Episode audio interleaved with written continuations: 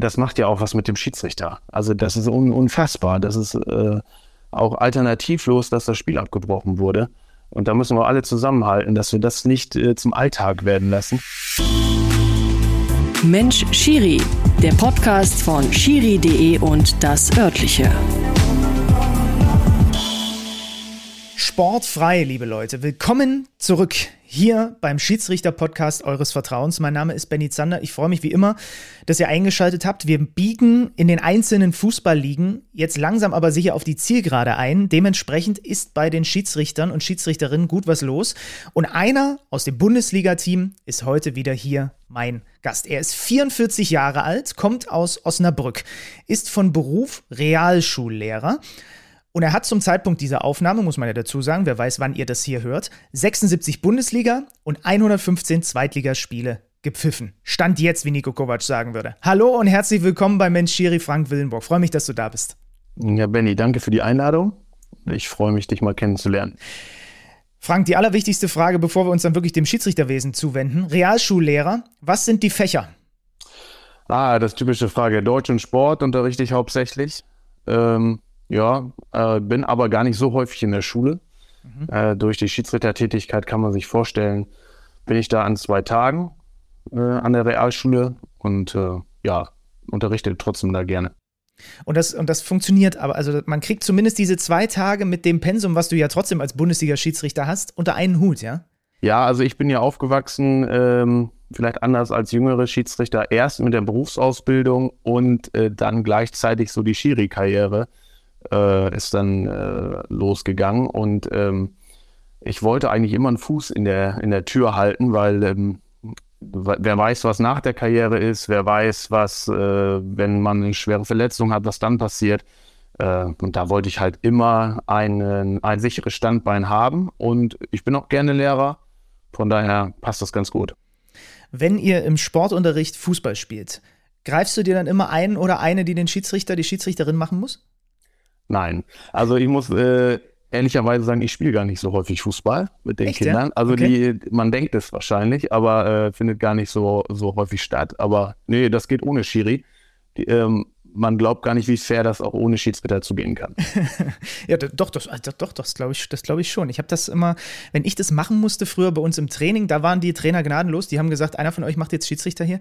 Ich äh, habe dann noch eher eher ungute Erinnerungen dran. Und er hätte es auch besser gefunden, wenn sie es uns einfach so hätten regeln lassen. Ich glaube, das wäre auch gegangen. Und dann also als, als, als Ausgleich auch zu diesem, äh, ne, zum Bundesliga-Wahnsinn, sage ich jetzt mal, gibt es dann ab und zu noch was? Eine Gedichtsinterpretation in Deutsch?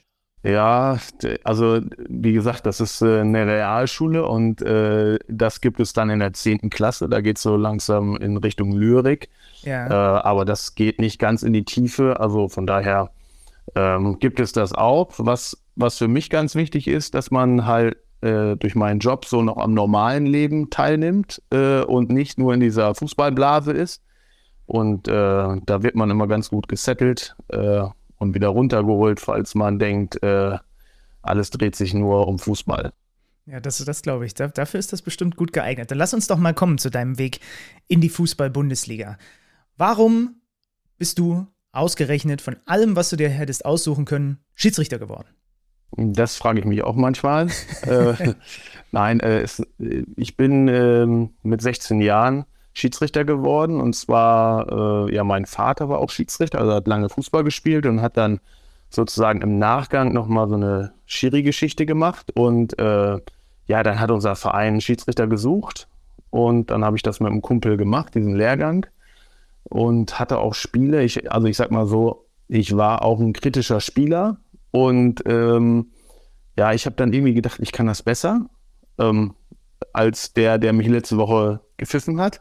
Äh, vielleicht so eine typische Reaktion, aber dann habe ich erstmal auch die Schwierigkeit des Schiedsrichterwesens kennengelernt, aber dann ging es mit 16 los, erstmal mit der D-Jugend äh, und im Jugendbereich und ähm, ja, nach und nach konnte ich dann, habe ich dann gemerkt, dass mir das liegt und dann ging die Karriere los. Da erklärt sich jetzt, es gibt ja vom DFB ein Videoporträt über dich, da erklärt sich folgender Satz, den ich als Zitat extra mitgebracht habe. Ich mag Spieler, an denen man sich ein bisschen abarbeiten kann, weil du selber so einer warst.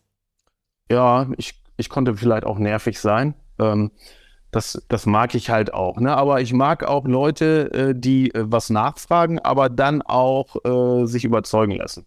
Also ich mag eigentlich nichts äh, ungerner als ein, als ein Spieler, der, der einen umsenzt, eine gelbe Karte bekommt und dann Stein auf Bein behauptet, der hätte den Ball gespielt. Also das ist, äh, vielleicht wer diesen Podcast hört, das können die Spieler dann sich merken. Also das geht gar nicht. Also es, es geht ein hartes Tackling, und es geht dann auch gelb, aber nicht danach noch was diskutieren. Das ist dann blöd.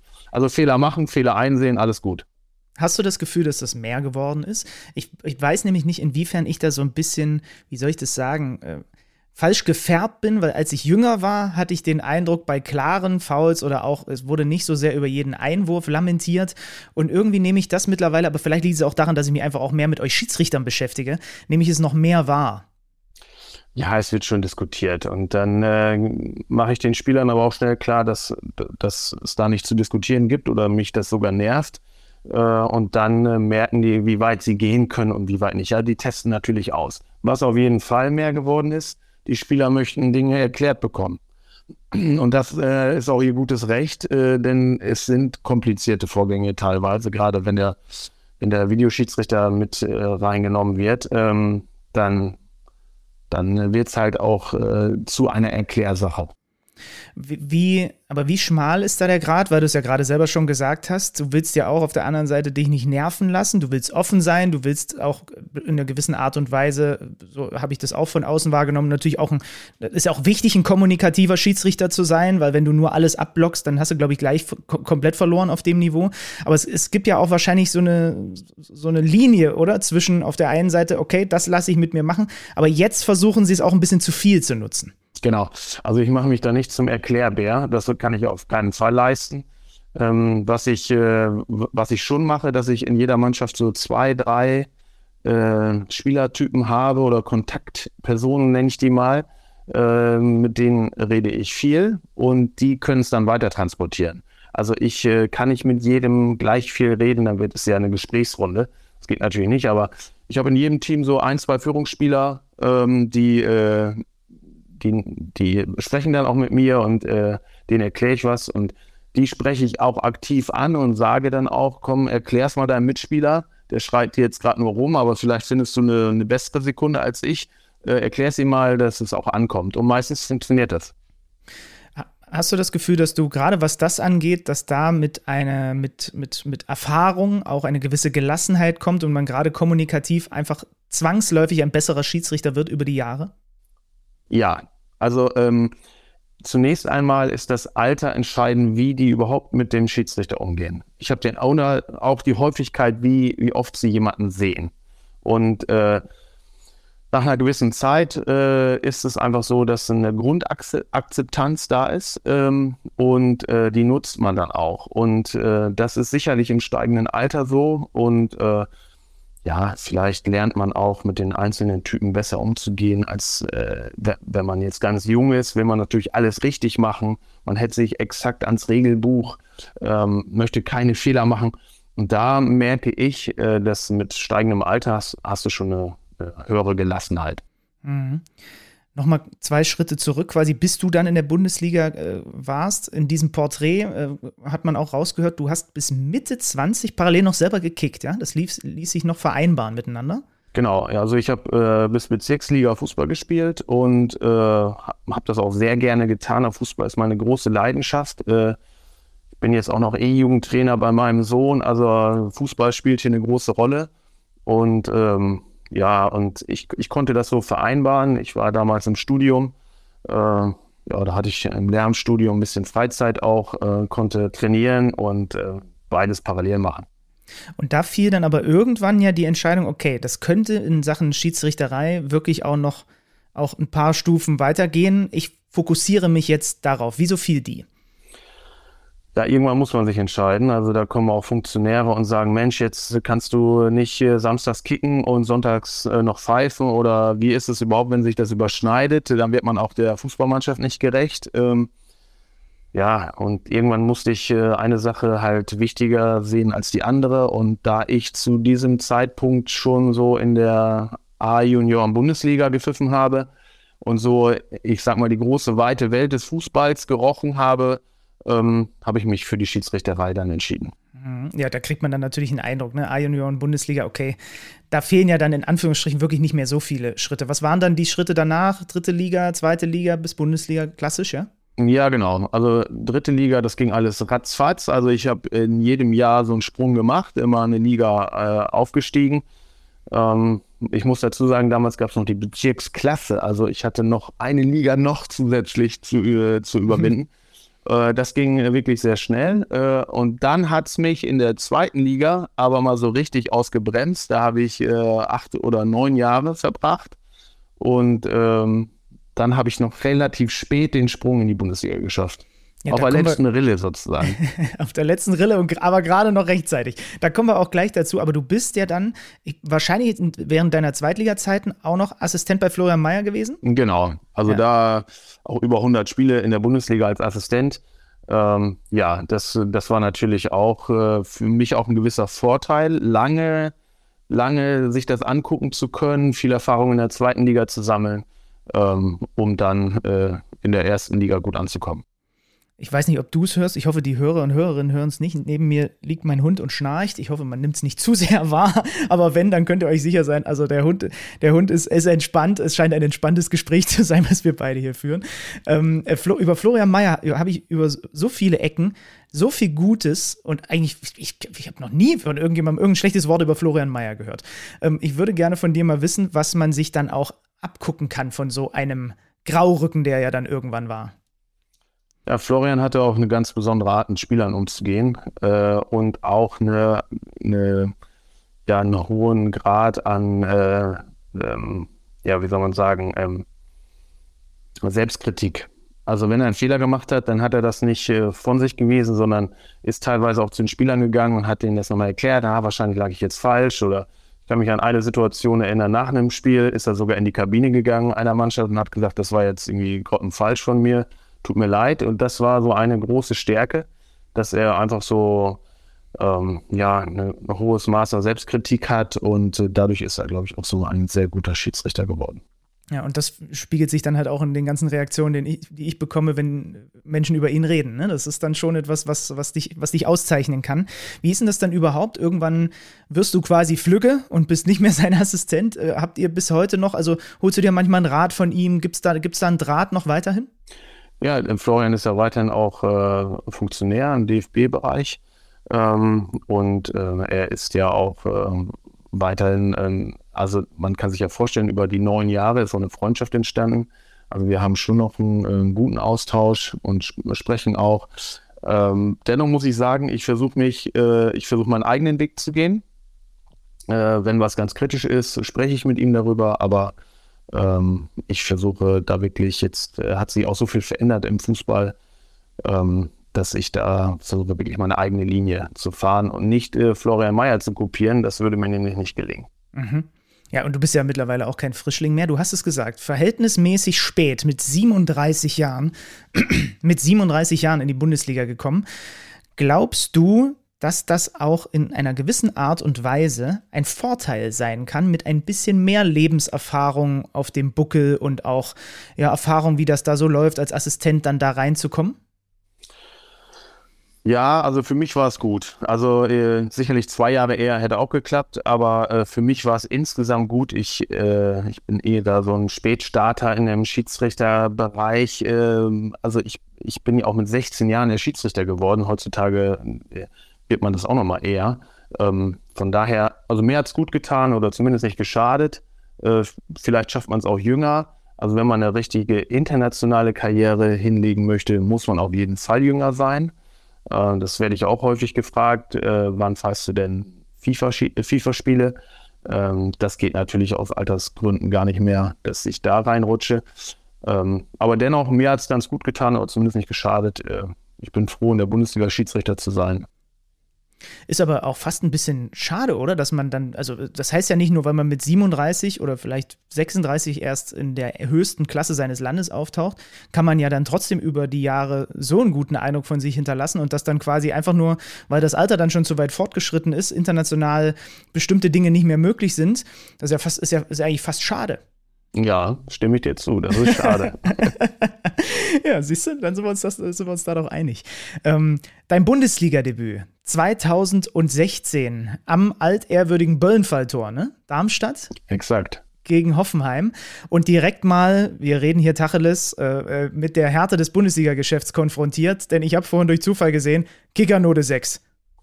Ja, das war, das war, äh, das war natürlich krass. Äh, Ja, natürlich auch unverdient. Ähm, eine 5 hätte es auch getan. Nein, es gab halt äh, zwei kritische Strafschusssituationen. Der Kicker, äh, Redakteur oder Reporter hat, hat dann gleich mal in die Vollen gehauen. Keine Ahnung.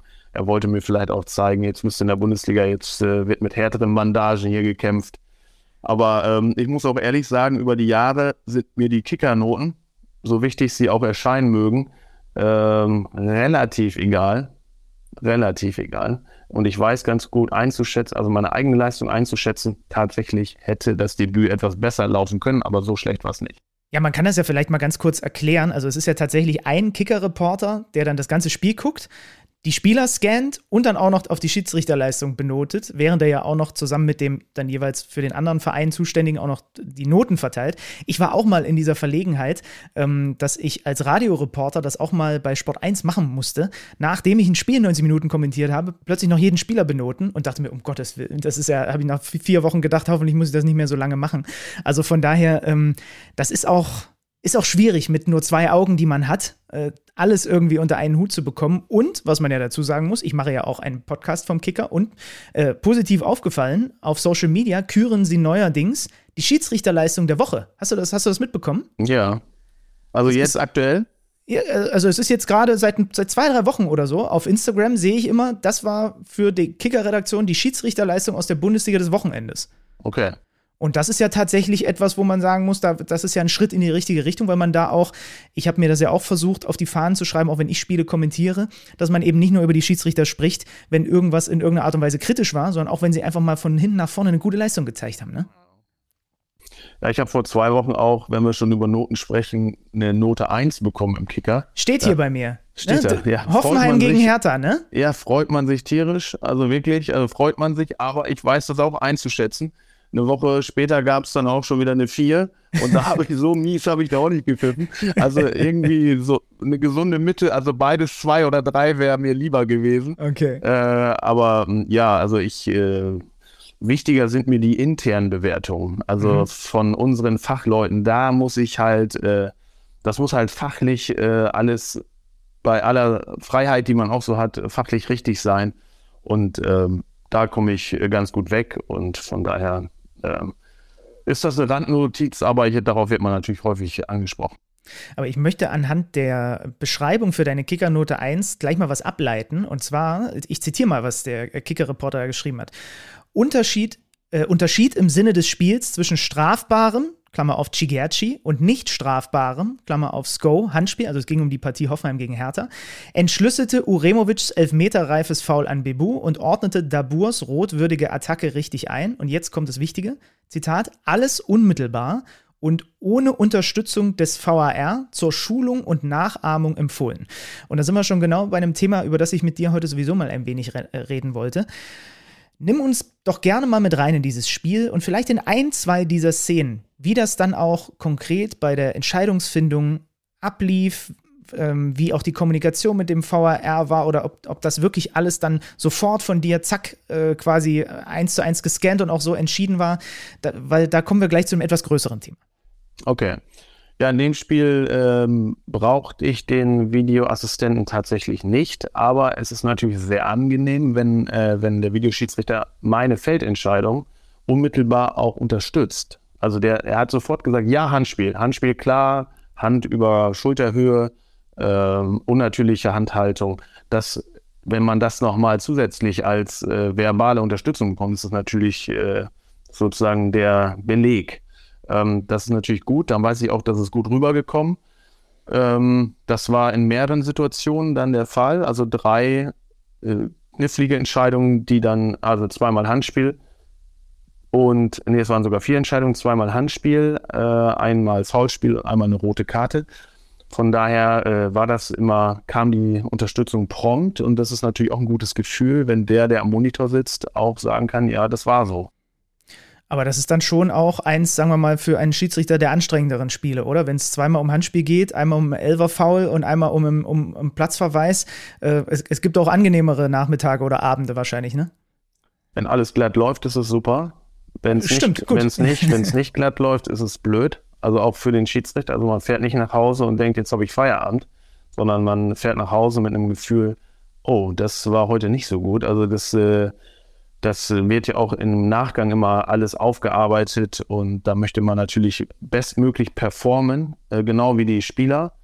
Ähm, und äh, das, das, was an dem Spiel besonders war, war auch die Tabellensituation. Also beide, beide standen zu dem Zeitpunkt äh, hier tief im Tabellenkeller. Und ähm, ich glaube, Hoffenheim hatte seit sieben Spielen nicht gewonnen oder acht Spielen. Ja, die haben natürlich auch alle Druck und äh, das muss man natürlich auch noch alles mit berücksichtigen, wenn man mit den Spielern umgeht. Wie ist denn, wenn wir schon beim Thema VRR sind, wie ist deine Kommunikation und auch die Ans Absprachen vor dem Spiel? Was konkret willst du hören und haben? Wie viel Kommunikation lässt du zu? Das muss ja alles vorab geklärt sein. Ja, also ich möchte, dass der Videoschiedsrichter sich eigentlich nur einmischt, äh, wenn, wenn es nach Protokoll äh, vorgesehen ist. Also das ist bei Strafstoß, das ist bei gelben und ro gelbe rote Karte, wenn es um eine rote Karte geht.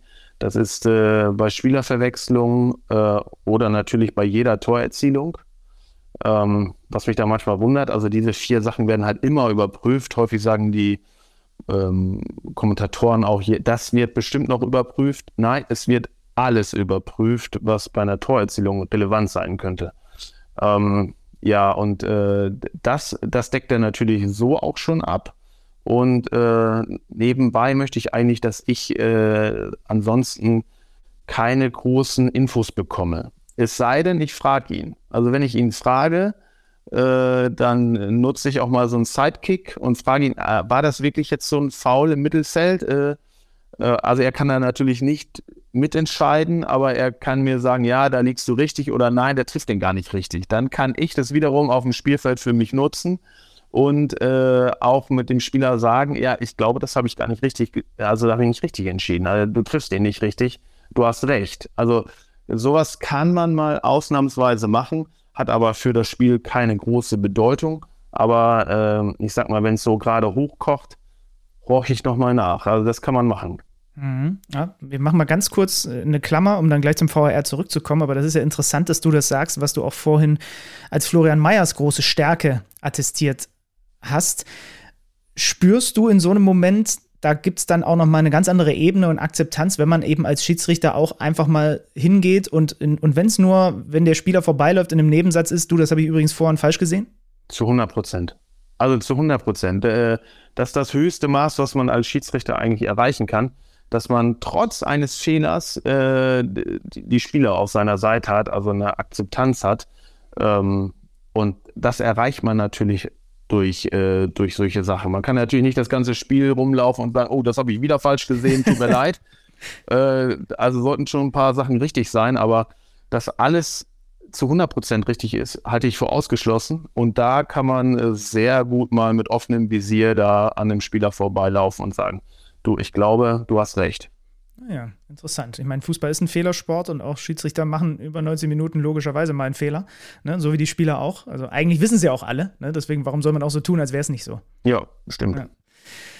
Ähm, das Interessante bei der Diskussion rings um den VAR, auch ich habe darüber schon viele, viele äh, Gespräche geführt, ist ja ähm, eventuell, was der VR und äh, dieses Sicherheitsnetz, was er ist, für Auswirkungen hat auf die Schiedsrichter auf dem Feld.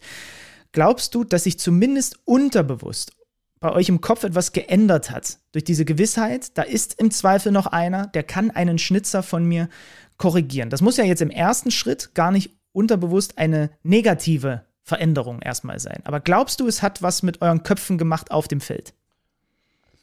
Das äh, kann ich dir gar nicht genau beantworten. Also äh, sicherlich ist das eine, das sorgt für Entspannung, weil du weißt, diesen Jahrhundertfehler, den kann es eigentlich nicht geben. Du kannst eigentlich jede Situation zurückholen. Das sorgt erstmal für viel Entspannung. Ähm, gleichzeitig äh, ist durch den Videoassistenten natürlich die Erwartungshaltung hochgeschraubt worden, dass nun alles richtig sein muss.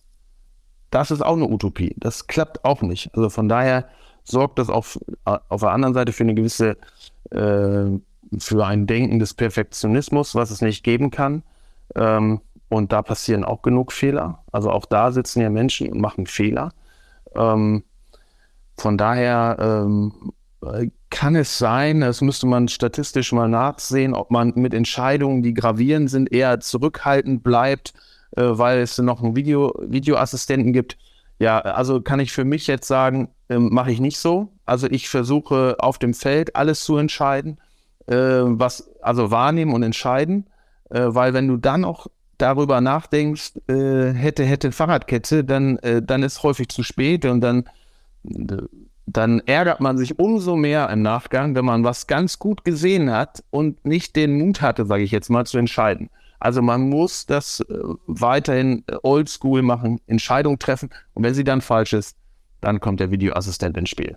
Dass quasi eigentlich der Ansatz für euch auf dem Feld komplett der gleiche bleibt wie vor der Einführung des VR und man den VR wirklich nur als im Zweifel eine Unterstützung im Nachhinein nach einer Entscheidung nutzt. Ne? So, das genau, wäre wahrscheinlich das die perfekte. Die, aber ich weiß, also das ist, das ist natürlich das Optimum und äh, so versuchen das auch die Schiedsrichter. Aber dass, dass vielleicht der Eindruck entsteht, äh, häufig wird ja auch gesagt, jetzt greift der Videoassistent ein.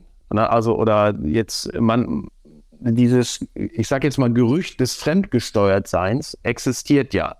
Ähm, das, das gibt es aber so nicht. Also wenn man sich dem hingibt, dass man sich fremd steuern lässt, dann, äh, dann macht das System keinen Sinn. Dann kann man dann kann ich auch zu Hause bleiben. Mhm. Mhm. Kann es für dich überhaupt eine perfekte Leistung von dir selbst geben, wo du dir vielleicht auch selber eine Eins geben würdest, wenn es einen VA-Eingriff gab? Äh, nein. Äh, aber ich habe auch gelernt, äh, dass, äh, dass man äh, dass der Videoassistent auch viele Probleme von einem fernhält. Es gibt Situationen, die sieht man nicht, weil jemand davor steht. Oder weil man äh, sich falsch orientiert hat. Oder es gibt tausend Gründe. Ähm, das war ein Handspiel auf der Seite, die man gar nicht wahrnehmen konnte. Also ähm, zum Beispiel. Und äh, da bin ich jetzt äh, auch dankbar, dass es den Videoassistenten gibt und der mir dann hilft. Dennoch, da hast du vollkommen recht, wenn, äh, und darauf zielt ja deine Frage hin, äh, wenn man das so überstrapaziert und ständig braucht, das nervt tierisch. Also äh, dann, äh, dann kommt man, dann zweifelt man auch, was habe was hab ich da eigentlich auf dem Feld heute gemacht? Wenn der Video, Videoassistent mir da zwei, drei Situationen reinflüstern muss, das ist schon ein blödes Gefühl, ja. Mhm. Jetzt werdet ihr Schiedsrichter, lustig, darüber habe ich noch nie mit, mit einem deiner Kollegen oder deiner Kollegin gesprochen ich würde es ja auch so gehen, wie es mir auch manchmal geht, wenn ich ein Spiel kommentiere und ich habe einfach mal einen schlechten Tag, habe irgendwie nicht gut geschlafen, es ist gerade irgendwas los, ich bin nicht fokussiert, ich merke irgendwie nach fünf Minuten schon das erste Mal, ich komme hier nicht so richtig rein. Das hat ja jeder Spieler und das muss ja zwangsläufig auch jeder an der Pfeife mal haben, solche Tage. Wie geht man damit um? Wie kommt man, wie kommt man während des Spiels da raus oder zumindest dadurch? Hast du irgendwelche Mechanismen? Ich mache es dann tatsächlich, habe ich glaube ich noch nie verraten, so wenn ich zum Beispiel ein Radiospiel kommentiere oder früher kommentiert habe und ich habe gemerkt, nach fünf Minuten habe ich mich so oft versprochen wie sonst in einer kompletten 90 Minuten Übertragung zusammen. Dann habe ich kurz mein Mikro ausgemacht und mir links, rechts einmal äh, auf die Wange geballert, so nach dem Motto, so, jetzt konzentriere dich mal hier. Hast du irgendwelche Mechanismen für dich an Tagen, wo du merkst, es ist zäh heute? Äh, das kommt bei mir nie vor. Gute Antwort. ja, nein, ich habe äh, hab, äh, auch zwei, die mir dann verbale Backpfeifen geben. Ja, stimmt. Ja, klar, ich habe ja den Guido Kleve und den Arne Arning äh, bei mir im Team. Und äh, die haben ein sehr gutes Gespür dafür, äh, wenn es mal Zeit wird, mal ein bisschen Gas zu geben oder mal einen Schalter umzulegen. Ähm, dann kriege ich verbal schon mit, so, jetzt mal wieder ran an Speck. Ähm, ich habe aber auch so innerlich so einen Reset-Knopf, dass ich denke, oh ja, jetzt, bis jetzt äh, ist es jetzt nicht gut gelaufen, aber es ist auch noch nicht schlimm. Also resette dich. Also versuch mal alles auszublenden, was vorher war. Das gelingt mir ganz gut. Und dass ich zumindest die nächsten 85 Minuten gut funktioniere. Also mhm. das klappt schon. Also das ist, äh, ja, auch eine gewisse Routine, das funktioniert dann. Mhm. Aber ich höre daraus, deine Assistenten, denen ist es erlaubt, dich auch mal ohne Samthandschuhe einzufassen. Ja. Oder vielleicht ist es sogar andersrum sogar gewünscht von dir. Ja, es ist andersrum auch gewünscht und es ist auch manchmal andersrum, dass ich auch austeile. Also das, äh, also wirklich auch eine sehr, eine sehr gute Freundschaft im Team und äh, das ist mir auch wichtig, dass man äh, sich gegenseitig pusht äh, und gegenseitig unterstützt und das klappt hervorragend. Mhm. Was ja zu dieser äh, VAR-Einführung auch noch dazugehört, ist das sogenannte On-Field Review im Stadion. Also wir kennen das alle. Ihr malt äh, den, das Viereck in die Luft und dann geht es raus in die Review-Area, um sich das anzugucken. Mal ganz platt gefragt. In einem Stadion, wo es vielleicht eh schon gerade hitzig ist, also wie, wie fühlt sich das an, da rauszugehen in dem Moment? Ja, auch da habe ich lange äh, drüber nachgedacht. Am Anfang fühlte sich das ganz bescheiden an. Ähm, mittlerweile sehe ich das aber als, ähm, als zweite Chance. Also ich versuche dann auch diesen berühmten Reset-Knopf zu drücken und gucke mir die Szene nochmal an, wie als, ich sage jetzt mal als Zuschauer, also als Schiedsrichter, der sich das Spiel anguckt äh, und entscheide neu. Das heißt, ich darf mich nicht von meinen Gefühlen leiten lassen. Oh, ich habe, äh, man muss ja auch über seinen Schatten springen und sagen, oh, ich habe gerade einen Fehler gemacht. Da muss man ja erstmal drüber weg über diesen Punkt.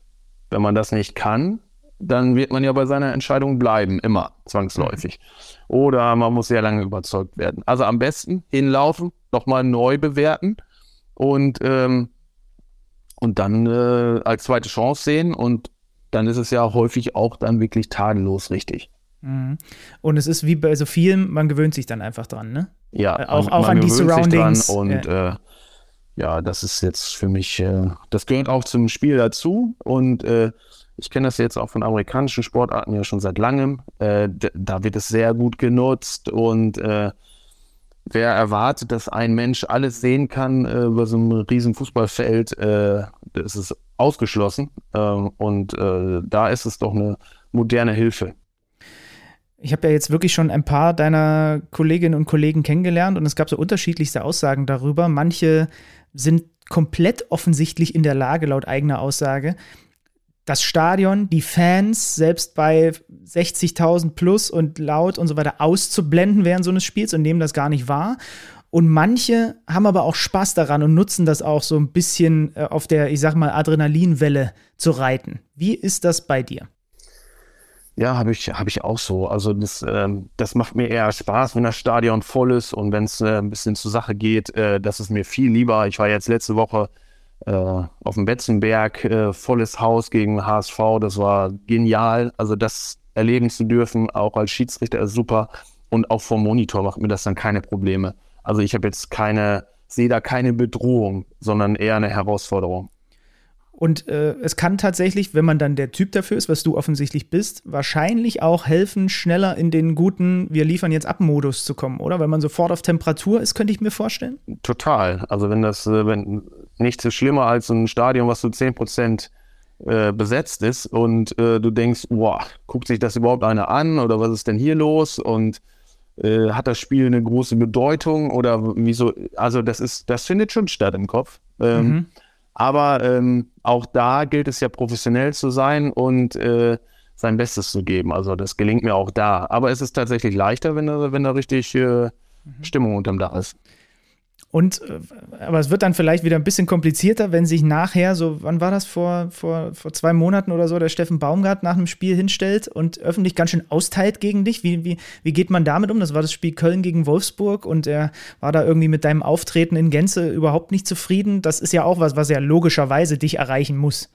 Ja, hat mich erreicht. Äh, ist auch nicht schön.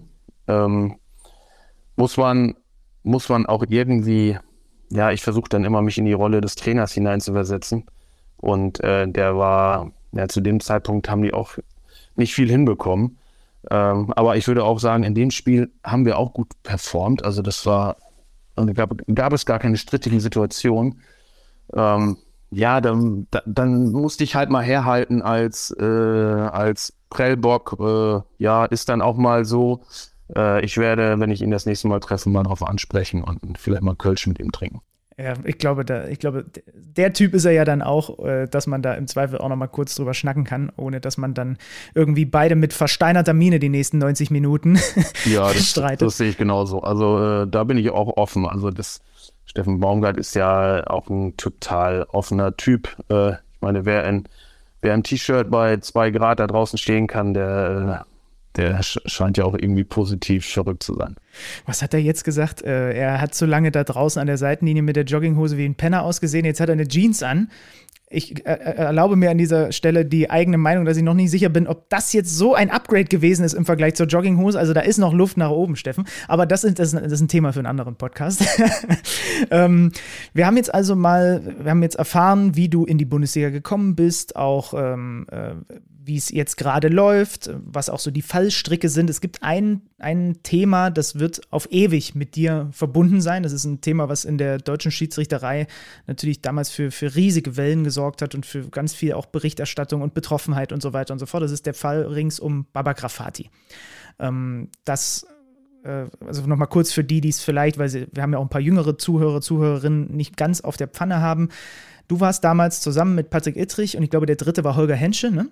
Exakt, ihr, ja. Ihr wart die drei, die Baba Grafati nach einem Suizidversuch in seinem Hotelzimmer gefunden habt und sogar erst versorgt habt. Ihr hättet gemeinsam an dem Tag ein Spiel gehabt. Ja, genau. Das war das Spiel Köln gegen Mainz. Und äh, wir hatten uns verabredet unten in der Hotellobby und äh, das, das eine ganz komische Situation. Äh, also ich bin ja gerne mal zwei, drei Minuten zu spät, aber Babak halt, war halt nie zu spät. Und nach zwei, drei Minuten war auch irgendwie, kam so eine Unruhe auf. Wo bleibt der? Äh, und dann äh, haben wir, sind wir direkt nach oben und haben dann äh, ja, ihn da so vorgefunden, wie du das gerade so kurz beschrieben hast. Ja, und da gehen wir auch gar nicht weiter ins Detail, weil sich das gar nicht gehört und irgendwie auch, äh, äh, ja, wie gesagt, das gehört sich einfach nicht. Was, was mich eher interessiert, wie du dann, wie ihr das dann verarbeitet, wie lange das dauert, bis man das realisiert hat, was da passiert ist, bis wie, wie lange es dauert, bis man damit klarkommt ähm, und so weiter und so fort, weil das sehr eine absolute Ausnahmesituation ist. Genau, ich habe auch lange, lange überlegt, wie, äh, was ich da äh, für Schlüsse draus zieh, ziehe. Und ich habe äh, auch daraus gelernt, dass ich diesen Schiedsrichterjob nicht zu nah an meine an mein Privatleben oder an, an meine Person rankommen lassen. Natürlich muss man das sehr intensiv betreiben, Schiedsrichterei, um auch besser zu werden, aber ich, äh, ich blocke auch einige Sachen einfach ab. Social Media, ähm, also es wurde ja damals auch berichtet, oder damals gab es immer noch den schlechtesten Schiedsrichter im Kicker. Äh, das wurde dann ja auch Thema, ob, man da, ob das so sinnvoll ist, das zu machen. Äh, über die Benotung haben wir ja gerade schon gesprochen wie man das auch einschätzen kann. Ähm, ja, also das hat mir auf jeden Fall geholfen, äh, ja, präventiv äh, so eine kleine Mauer zu bauen, um äh, nicht in eine solche Situation hineinzukommen. Mhm. Äh, du hast ja auch, ähm, äh, bist ja auch, also hast mit Patrick Ittrich auch in einem Podcast schon mal äh, ausführlicher darüber gesprochen. Ich habe noch das Zitat äh, im Kopf von Patrick, was er in meinem Sky-Interview vor, ich glaube, ein, zwei Jahren gesagt hat dass äh, Baba Grafati zumindest sich bei ihm persönlich gar nicht gemeldet hat danach nochmal äh, irgendwie. Äh, ist das bei dir auch so? Ja, ist bei mir auch so. Also er hat eine E-Mail geschrieben ähm, und äh, ja, wir haben uns seit dem Zeitpunkt eigentlich nie wieder gesehen. Das ist ein bisschen schade. Also ich finde es sehr schade. Ich hätte ihn gerne mal wieder gesehen. Ähm, aber ich habe auch gedacht, ja, er muss mit seiner Situation auch erstmal klarkommen.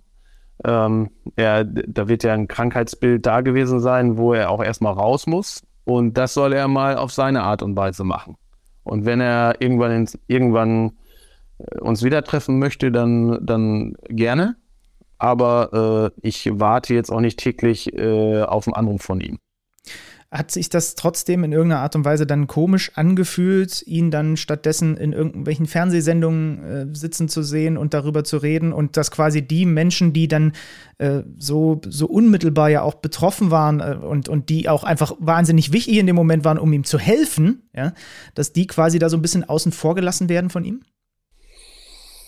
Ja, das ist, äh, das hätte man erwarten können, aber wie gesagt, ähm da, das muss er auch selber für sich entscheiden. Also das wirkt vielleicht nach außen komisch, aber ich habe es auch ein bisschen darauf geschoben, dass auch bei ihm natürlich nicht alles in Ordnung war. Und äh, er jetzt auch erstmal selber klarkommen muss und äh, ob er mich jetzt als Lebensretter abfeiert oder, oder das nicht macht. Äh, ich weiß auch da, was da passiert ist, was wir geleistet haben und damit bin ich sehr happy. Ähm, von daher wünsche ich ihm alles Gute, dass es ihm gut geht und äh, wenn sich in Zukunft irgendwann ähm, nochmal eine Situation ergibt, wo man sich dann treffen kann, gerne. Ich bin auf jeden Fall nur äh, überrascht gewesen, gerade so zu Beginn, dass er dann doch irgendwann wieder angefangen hat, äh, Schiedsrichterbewertungen zu machen. Das überrascht mich tatsächlich auch, weil äh, das hat ihn selbst immer sehr gestört. Ähm, ja, keine Ahnung. Da habe ich, da ich keine Begründung. Ja, okay, okay. Komm, dann klappen wir dieses Kapitel zu und ähm, blicken vielleicht auch noch mal ein wenig voraus. Du bist jetzt 44 Jahre alt, ich habe es vorhin erwähnt. Jetzt ist gerade eine aktuelle Meldung, dass Dr. Felix Brich äh, gerade mit seinen 47 verkündet hat, dass er sich mit dem DFB geeinigt hat, dass er noch weitermacht über den Sommer hinaus, auch wenn es ja da diese äh, Altersorientierung gibt, dass eigentlich mit 47 dann Platz gemacht wird für den nächsten. Ähm, wie planst du eigentlich? Plant man als Schiedsrichter sowieso immer nur von Saison zu Saison oder hast du, hast du schon in deinem Kalender dick angemarkert, in drei Jahren ist dann da Feierabend und dann beginnt ein neues Kapitel? Ich habe hier drei Euro liegen. Ich plane von Spiel zu Spiel. Und das nächste Spiel ist das schwer, schwerste.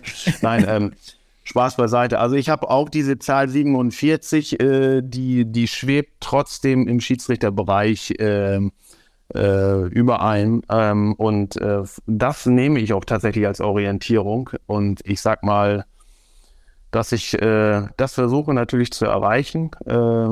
Äh, diese, diese 47 und dann schauen wir mal. Aber äh, es gibt auch noch, ähm, ja, ich sag mal, andere Lebensbereiche. Also ich, ich hab, äh, bin ja an jedem Wochenende äh, praktisch seit, meine, seit Mitte 20 auf irgendwelchen Fußballplätzen. Ähm, ein bisschen mehr Zeit für die Familie äh, wäre, also vor allen Dingen am Wochenende, wäre auch total schön. Und ähm, also ich, ich will jetzt nicht sagen, ich höre mit 47 auf, aber äh, da, ich würde mich auch nicht, ähm, ja, wie soll man das sagen? Also ich muss auch nicht bis 52 Jahre Schiedsrichter sein. Also auch wenn man mit den Jahren profitiert von seiner Erfahrung, haben wir eben drüber gesprochen.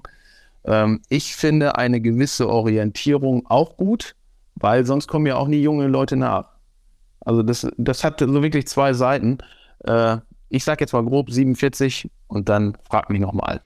Okay, das machen wir so. Und du blickst hier gerade in das zerfurchte Gesicht eines 33-Jährigen, der sich tatsächlich auch, vor allem, ne, wir teilen ja das, in Anführungsstrichen ist ja kein Schicksal, aber das viel am Wochenende arbeiten, viele Familiengeburtstage und den ganzen Kram verpassen. Selbst, selbst ich äh, diskutiere im Moment sehr viel darüber, wie lange mache ich das eigentlich noch in der Art und Weise und äh, verändere vielleicht mal irgendwann irgendwas. Ähm, lass uns doch mal äh, hinten raus noch ein bisschen was erfahren über dich, wer du bist, wenn die Pfeife gerade nicht in deiner Hand ist. Was macht denn Frank Willenborg in seiner Freizeit am häufigsten und am liebsten? Ah, ich fahre gerne Fahrrad. Äh, ich fahre ein bisschen durch die Gegend. Ich habe äh, sehr gute Kumpels, die mit mir dann auch durch die Gegend äh, Fahrrad fahren. Äh, ich äh, ich verbinde mein Training auch mit sozusagen mit meinen Freunden. Also ich, ich, mir fällt es unheimlich schwer, alleine jetzt im Wald zu laufen. Also das muss ich natürlich auch.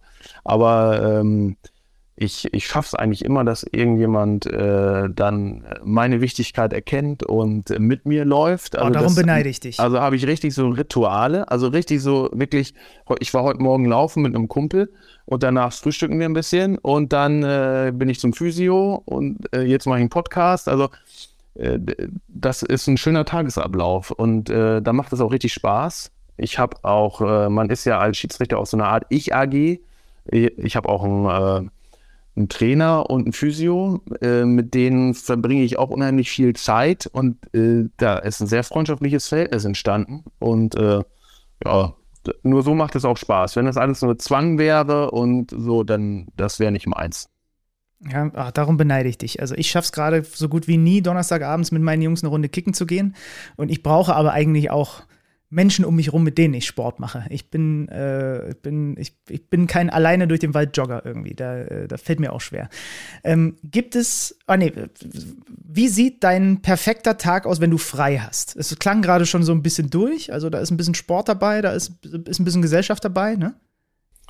Ja, gerne mit meiner Familie also irgendwas, äh, irgendwas Cooles machen, also was weiß ich, einen Ausflug oder wir verbringen auch viel Zeit auf dem Fußballplatz. Also das, äh, wie gesagt, ich bin ja E-Jugendtrainer meines Sohnes auch und das, äh, ich bin sozusagen der Co-Trainer, weil ich so häufig nicht da bin auch. Äh, meinem Trainerkollegen, der sehr engagiert ist, äh, haben wir da auch eine schöne Zeit. Also da verbringt man auch nach dem Training, sitzt man noch eine, eine halbe Stunde, Stunde zusammen und philosophiert über Fußball und spricht dann.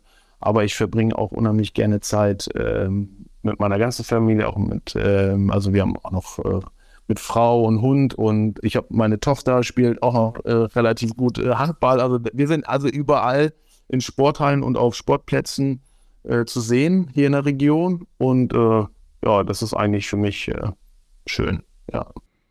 Was würdest du sagen, ist die Sache, die du am besten kannst?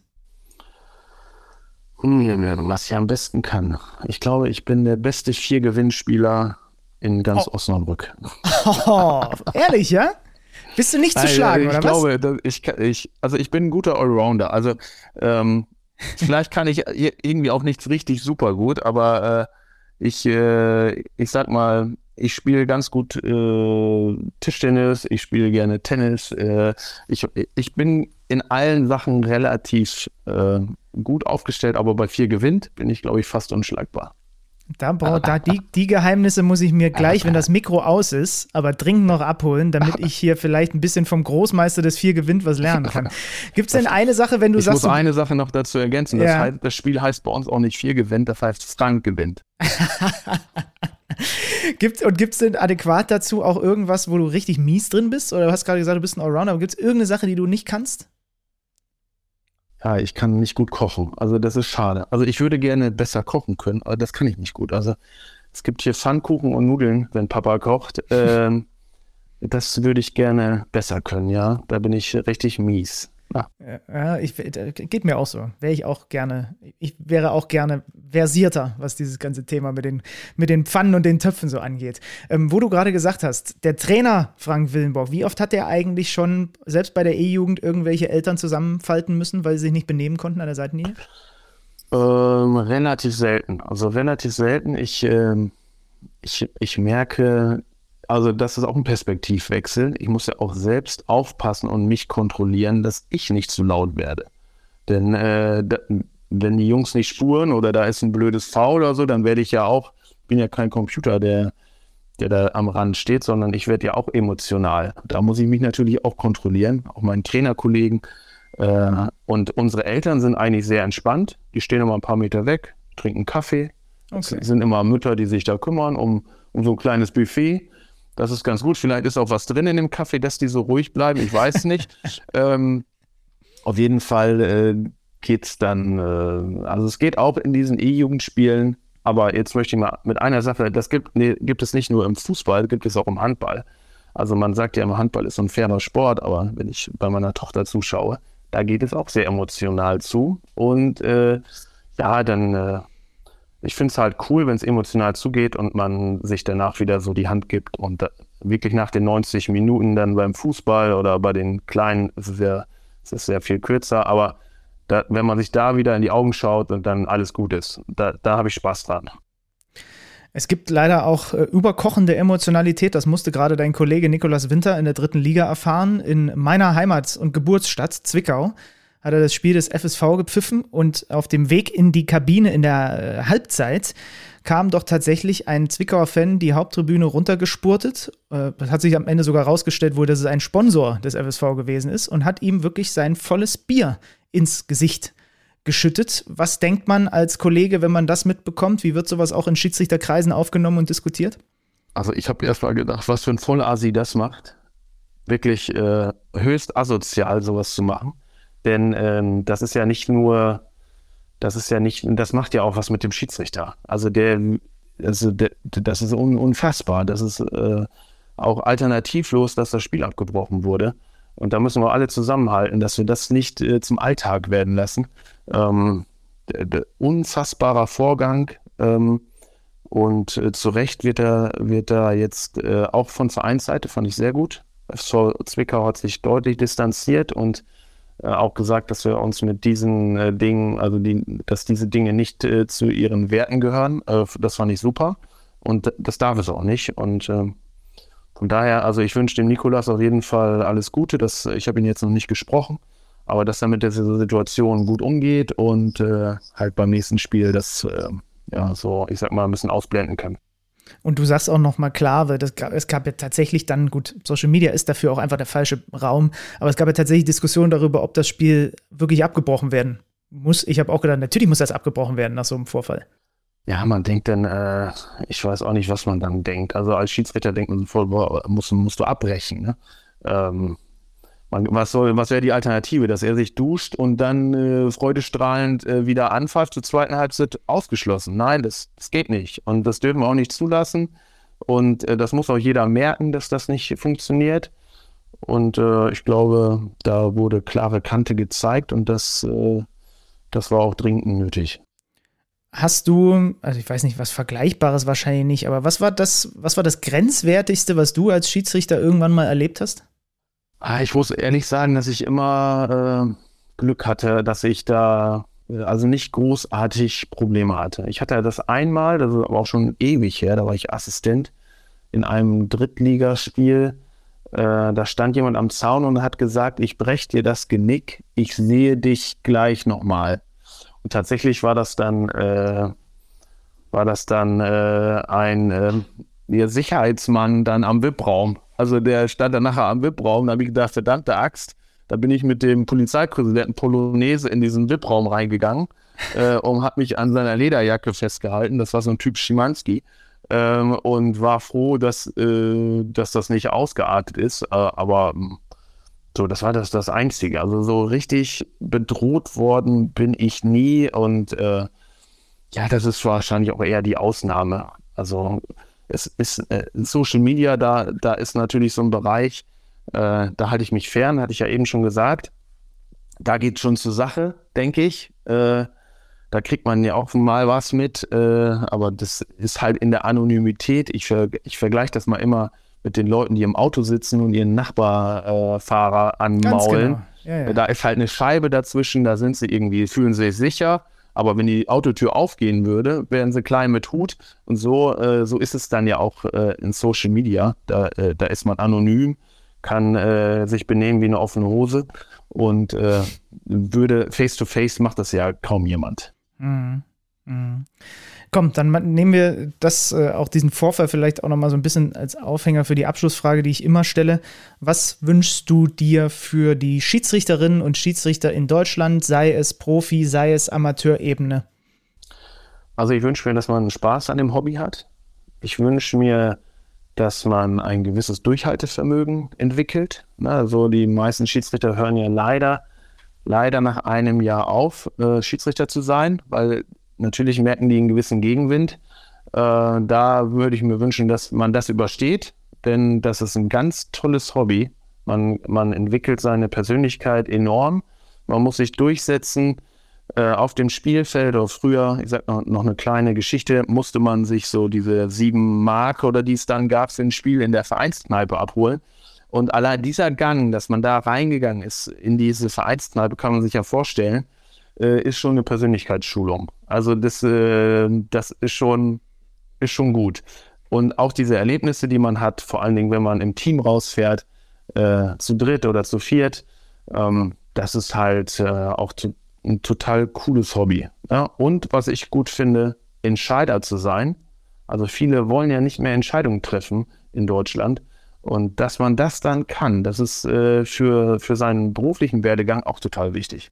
Mhm ja, Entscheidungen, ich weiß gar nicht, ob mir das leicht fällt oder nicht. Also ich bin besser darin geworden, sagen wir mal so. Aber gut bin ich wahrscheinlich immer noch nicht drin. Der hätte mir, hätte mir ein, ein, ein Schiedsrichterwerdegang sehr wahrscheinlich relativ früh schon gut geholfen. Dann, Frank, sage ich Herzlichen Dank für deine Zeit. Wahnsinn, was du heute alles schon gemacht hast. Joggen schon gewesen, Physio, Frühstück, jetzt Podcast. Ich bin gespannt, was die Familie noch so für dich bereithält äh, am, am, weiteren Tagesverlauf. Ich danke dir auf jeden Fall, dass du hier bei Mensch Schiri zu Gast warst. Das war, hat sehr viel Spaß gemacht und ich freue mich drauf, wenn wir uns in irgendeinem Stadion der Republik dann auch mal persönlich über den Weg laufen, weil ich glaube, das Vergnügen hatten wir bislang noch gar nicht. Nein, Benny hatten wir noch nicht. Das holen wir nach. Ganz sehr lieben gerne. Dank Ganz lieben Dank euch auch fürs Zuhören da draußen. Ähm, gerne, wer es noch nicht gemacht hat, bei Spotify und Apple kann man diesen Podcast bewerten mit Sternen, idealerweise vielleicht sogar mit fünf, wenn ihr mögt. Man kann Rezensionen schreiben, das hilft unserem kleinen Liebhaberprojekt hier dabei in der Sichtbarkeit. Äh, ja, und dann hören wir uns kommenden Monats, am letzten Freitag des Monats Mai, wieder. Und ich glaube, wenn mir nicht alles täuscht, ist das sogar mein Geburtstag. Naja, macht's gut, liebe Grüße und bis kommenden Monat. Tschüss. Mensch Schiri, der Podcast von Schiri.de und das örtliche.